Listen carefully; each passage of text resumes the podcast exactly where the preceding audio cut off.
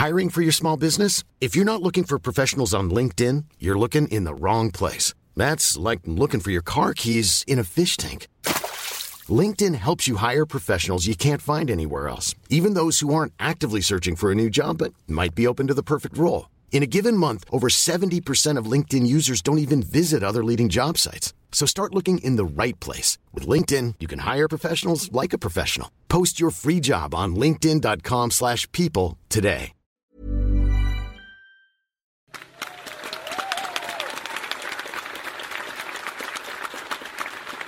Et pour, euh, pour ouvrir cette soirée, euh, nous allons accueillir un, ingénieur que j'ai eu la chance de rencontrer il y a quelques mois sur le tournage euh, d'une vidéo qu'on a réalisée avec Julien Josselin au centre d'entraînement des astronautes de Cologne. Peut-être certains d'entre vous qui l'ont vu. On a eu l'occasion de rencontrer des gens formidables là-bas notamment Thomas Pesquet, qui, pour la petite histoire, quand on est allé le premier jour pour faire le repérage au centre d'entraînement, il venait de passer deux heures à recevoir des chocs électriques dans les jambes. Donc, c'est pas un métier où on fait que des selfies dans l'espace. Il faut savoir qu'il y a une facette un peu plus délicate. Et, euh, et donc, parmi tous ces gens passionnants, j'ai rencontré notre premier invité qui, lui, n'est pas allé dans l'espace, en tout cas pas encore, mais il n'a pas eu besoin de quitter euh, la Terre pour vivre une expérience hors du commun. Et il va venir euh, la partager avec vous ce soir. Merci d'applaudir très fort Romain Charles.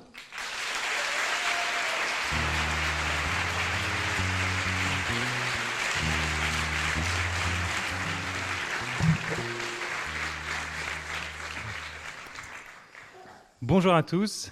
Alors, je suis venu aujourd'hui pour vous raconter l'histoire de mon voyage immobile et vous dire un peu où il m'a mené. Il y a sept ans, jour pour jour, j'ai calculé, euh, j'étais ingénieur qualité dans l'automobile euh, du côté de Saint-Malo et j'avais un boulot qui était plutôt sympa. J'avais des clients comme euh, Aston Martin, McLaren, Tesla Motors, donc c'était vraiment sympa. Par contre, j'étais un peu déprimé. Dix jours plus tard, j'étais dans une forêt russe, avec un mètre de neige autour de moi, à survivre à une nuit à moins 9 degrés avec cinq autres gars. Et pour compléter le tableau, il y avait une quinzaine de médecins qui m'attendaient le lendemain pour m'ausculter. Tout ça pour que, trois mois plus tard, je euh, rentre dans un lieu restreint avec ces cinq gars, hermétiquement clos, pour passer 520 jours, un an et demi. Quand j'ai parlé de ce projet à ma famille, euh, ils m'ont dit, mais mais pourquoi? Pourquoi est-ce que tu veux passer autant de temps enfermé si loin de nous? Et c'est comme ça qu'a commencé pour moi l'expérience Mars 500. Mars 500, c'est une simulation d'un voyage vers la planète Mars. Euh, cette mission a été organisée euh, à Moscou par l'Institut des problèmes biomédicaux russes, l'Agence spatiale européenne et le Centre des astronautes chinois. Et donc, il y a sept ans, j'ai été sélectionné par l'Agence spatiale européenne pour simuler ce voyage vers Mars. C'était une, expé- une, expérience scientifique, donc il y avait une grande question derrière. La grande question, c'était est-ce que l'homme, psychologiquement et physiologiquement, est capable d'endurer le confinement d'un voyage vers Mars? En gros, est-ce qu'on est capable de rester pendant un an et demi dans une boîte sans se taper dessus? Et tout ça, enfin, toute la sélection avant ces modules, elle n'a pas été sans heurts. En fait, juste pour vous dire, j'ai passé les différentes étapes et en particulier au contrôle médical, j'ai été refoulé. Ils m'ont dit ben, merci monsieur, mais c'est non pour vous. Et c'est pour ça qu'il y a sept ans, c'était à ce moment-là. Et j'étais vraiment dépité. Ils avaient trouvé un petit truc avec une échographie et il fallait que je voie un spécialiste en France. L'entraînement de Mars 500 commençait deux semaines plus tard. Je m'étais dit, il n'y a, a, pas moyen, deux semaines, c'est pas une question de vie ou de mort pour le spécialiste, j'aurais jamais un rendez-vous. Et en rentrant en France, je me suis dit, bah, je vais tenter. On ne sait jamais. De toute façon, au moins, je saurai ce que j'ai. C'est toujours ça de gagner. Et sur le fil du rasoir, j'ai été rappelé. Et les trois mois suivants, les trois mois d'entraînement se sont passés comme dans un rêve. C'était un chaos de langues, d'ingénieurs, de scientifiques, de médecins. Et le 3 juin 2010, avec les cinq autres gars, nous sommes rentrés dans les modules de Mars 500. Alors, pour vous décrire un petit peu ce que c'était, l'équipage final, c'était six hommes. Six hommes, trois Russes, dont un d'origine tadjik, euh, un Chinois et deux Européens. Un Italo-Colombien et ben, un Français. Et notre vaisseau spatial, vaisseau, c'était trois modules. Alors les modules, faut vous imaginer un grand cylindre euh, métallique, hermétiquement clos, sans aucune fenêtre. Et le plus grand de ces modules, c'était le module de stockage, là où il y avait toute la nourriture, tous les vêtements, tous les appareillages pour le voyage. Le deuxième, le plus important pour nous, c'était le module de vie. Il avait à peu près la taille d'un bus. Et dans ce module de vie, il y avait une salle, une euh, cuisine, six chambres, une salle de contrôle et une salle de bain. Et le plus petit, c'était le module médical, qui est en quelque sorte notre module de travail, puisque comme c'était une expérience scientifique, le but était de faire des expériences. Mars 500, c'était une expérience euh, unique pour les scientifiques d'avoir un groupe dans des conditions extrêmement bien contrôlées. Et donc 105 expériences étaient principalement des expériences médicales et euh, psychologiques, pour essayer de voir justement ce que le confinement fait sur, euh, sur le groupe. Et, et donc voilà, on a commencé cette aventure de Mars 500. On est rentré, dans ces vaisseaux sans fenêtre. Et, puis, bah, on, a, on avait des expériences à faire, c'est notre travail, donc on a appris à les faire. Et petit à petit, il y a une sorte de routine qui s'est mise en place. Et le plus dangereux pour nous, c'était justement cette monotonie.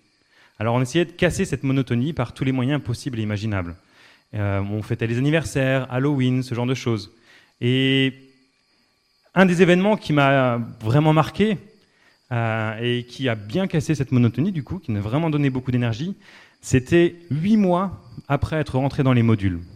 Huit mois après, le 1er février 2011, ça y est, Mars, enfin, parce que c'était Mars 500 quand même. Le but c'était d'aller sur la planète Mars, planète Mars, et de revenir. Et, et, donc le 1er février, ça y est, on y était. Il y avait tout un symbole, enfin plein de bonnes choses. Et assez rapidement, trois membres de l'équipage se sont encore plus isolés. Ils ont été se mettre dans un module d'atterrissage martien, 16 mètres carrés, vécu à trois là-dedans pendant deux semaines. Et pendant ces deux semaines, ils ont fait trois sorties extravéhiculaires. Donc ils ont revêtu un scaphandre. Euh, et ils ont passé deux heures à faire ce qu'un premier astronaute ferait sur la planète Mars. C'est-à-dire sortir, planter le drapeau, dire une phrase pour inspirer les générations futures, casser quelques cailloux et ramasser un peu de sable. Et donc, euh, voilà, 6 heures au total sur un an et demi de voyage. Et donc, ils sont rentrés après, et là a commencé le voyage de retour.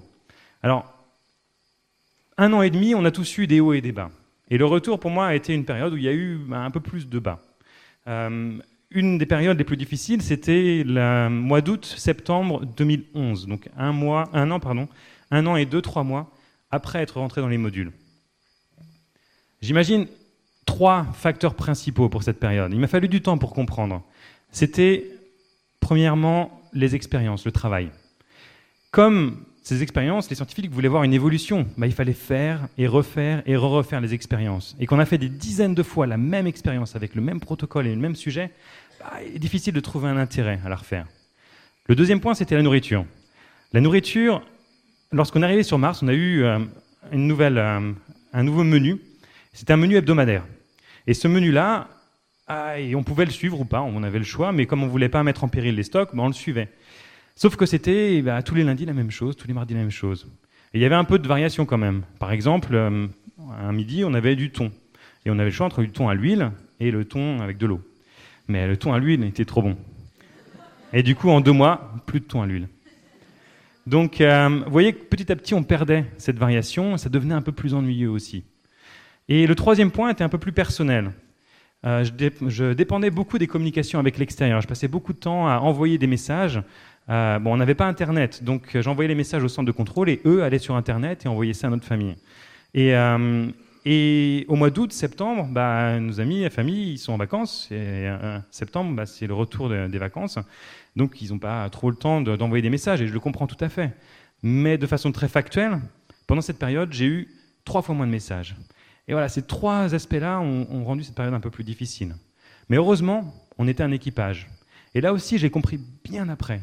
Une des choses qui m'a aidé, c'est qu'on n'a pas tous eu notre point bas au même moment.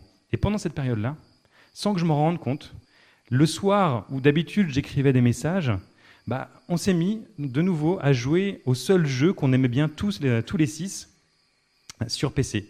C'était Counter-Strike. Et donc tous les soirs, pendant un mois et demi, on passait une heure, une heure et demie à faire du Counter-Strike. Et du coup, après, on allait dans les chambres les uns des autres. Ah, t'as vu comment je t'ai eu sur cette map et tout. Et je pense qu'ils m'ont aidé vraiment à passer ce cap. Une des autres grosses différences, euh,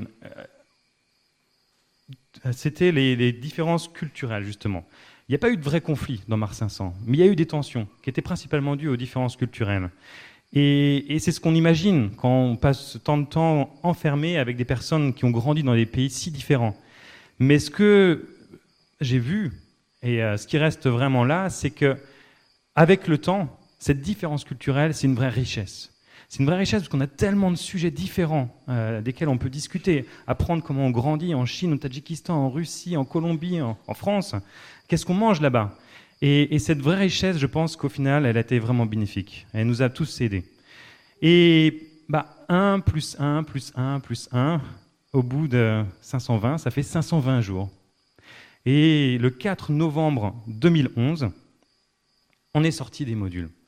Alors, à la sortie des modules, il y avait en face de nous un mur de gens. Il y avait les médias qui étaient euh, en bas, il y avait notre famille, nos amis sur deux balcons qui nous, appelaient. Et ils étaient là, c'est la première fois qu'on les voyait en un an et demi. Donc on avait envie d'aller vers eux. Mais non, on a tout de suite été envoyé faire un contrôle médical. Et euh, ils disaient, bon allez, c'est bon, maintenant on peut aller les voir. Et là, ils ont dit, euh, non, non, non, on a encore un truc important à faire, venez tous les six, on, on doit aller dans la pièce qui était là-bas. Là, nos familles avaient déjà disparu, étaient dans d'autres pièces, on ne savait pas où ils étaient. Et là, on arrive dans cette nouvelle pièce à la sortie, après un an et demi à être dans nos modules. Et là, on découvre un banquet. Un banquet avec de la charcuterie, des produits frais, avec du poisson. Et, euh, donc, on, bah, on s'est dit, OK, on s'est assis un peu. On s'est goinfré. Et après, on est rapidement parti voir nos familles euh, et nos amis. Et grâce à ça, grâce à ces un an et demi, ces 520 jours, on peut dire que, bah oui, l'homme, psychologiquement et physiologiquement, est capable d'endurer le confinement d'un voyage vers Mars. Parce qu'on était six lorsqu'on est rentré, et on était toujours six lorsqu'on est sorti. Et toujours à travailler efficacement ensemble. C'est un peu maintenant comme des vieux amis, avec qui euh, je connais tellement leur histoire et leur famille que c'est comme des amis d'enfance pour moi. Et donc voilà le voyage immobile que j'avais envie de vous raconter ce soir. Merci.